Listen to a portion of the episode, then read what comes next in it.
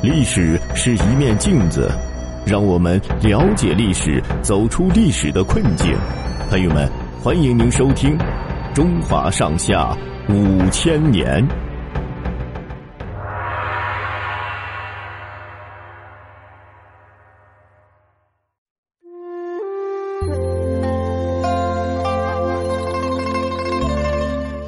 刘铭传击退法建。左宗棠收复新疆以后，中国边疆的危机并没有停止，而是从西北转到了西南。公元一八八四年七月，在安徽合肥的一家院子里，四十八岁的刘铭传将军正在蘸墨写诗。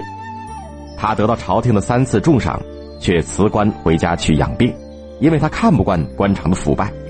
他写的诗是：“明事无妨茅屋小，英雄总是布衣多。”这个时候，忽然传来了敲门声，有个差吏急匆匆的进来，送给他一封信。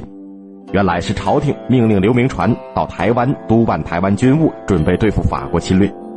刘铭传看完以后，大骂一声：“法国鬼子！”就吩咐仆人收拾行装，立即出发。七天以后，战争就爆发了。一年前，法国霸占了越南。进而进犯中国的云南，挑起了中法战争。清军将领刘永福带领黑旗军顽强的阻击，法国军队在越南作战没有进展。于是他们在1884年7月，派出由孤拔率领的远东舰队在台湾海峡活动，准备进犯台湾，想用这个办法逼中国从越南退兵。孤拔很狡猾，8月4号，他派五艘兵舰进攻清军防守最薄弱的基隆。刘铭传虽然刚刚踏上台湾，对许多情况还不熟悉，但是他沉着的指挥还击。从上午八点到十二点，基隆的炮台，连同火药库都被法军摧毁。第二天，法军看到阵地上冷冷清清的，以为清军已经被打退了。几百个法军大摇大摆的拥上岸来，突然从东西两侧杀出清军。这是刘铭传指挥清军从三面向敌人发动的进攻，成百个法军一下子死的死，伤的伤。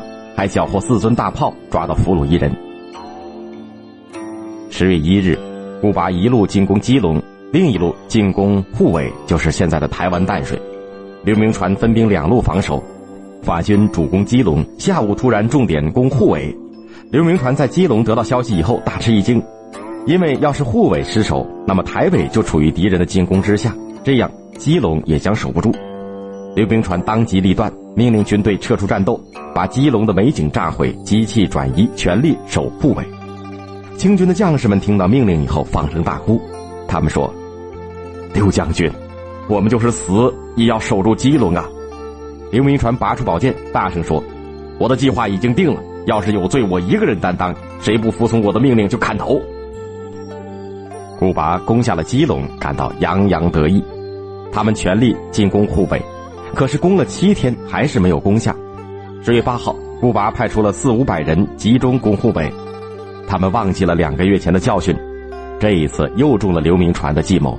清军突然从三面包抄，向法军发起总攻，以绝对的优势兵力冲向敌军，三百多名法军当场被击毙，其余的在慌乱当中拼命逃跑，互相践踏。在海边的敌人战舰见到这种情况，吓破了胆，他们开炮竟然把自己的战舰也打中了。士兵跌进海里，又淹死了一百多人。这一仗，法军惨败。十月下旬，恼羞成怒的法国政府下令封锁台湾所有港口，远东舰队的各种兵船日夜巡海搜索，他们要困死台湾。几个月来的苦战，台湾守军已经是精疲力尽，军需品供应不上，武器弹药短缺，又发生了疫病，十个人当中有八九个人得了病。刘铭传看到这种情况，急得睡不着觉，吃不下饭。他一再向清廷请求增援，可是一直得不到回应。到了十二月，顾巴从越南调了大批的部队到台湾。到了第二年一月，有二十多艘兵舰在台湾，法军的总数达到了四千多人。清军在台湾已经不到三千人，而且天天都有士兵死去。刘铭传只得焦急地电告李鸿章：“敌人力量强大，最近肯定有一场恶战，要是十天当中没有援军到，恐怕要守不住了。”最后，刘铭传表示：“我将同全体将士拼死守住台湾，直到战死。”刘铭传除了向朝廷请求援兵以外，更是积极的想办法。他主动到台湾的百姓当中去动员。为了保卫家乡、保卫祖国，每个中国人都应该有钱出钱，有力出力。我们一定要把法国鬼子赶出台湾岛。台湾的绅士自动的捐出近百万两的白银，各地组织起民间武装，跟官兵一起打击侵略者。就这样，刘铭传带领驻岛的守军和台湾民众一直坚持到公元一八八五年的二月，几路清军援军终于到达了台湾。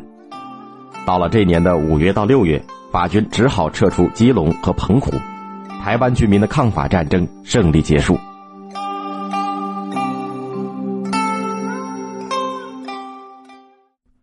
好的，朋友们，本集播讲完毕，感谢您的收听，欢迎您订阅并转发。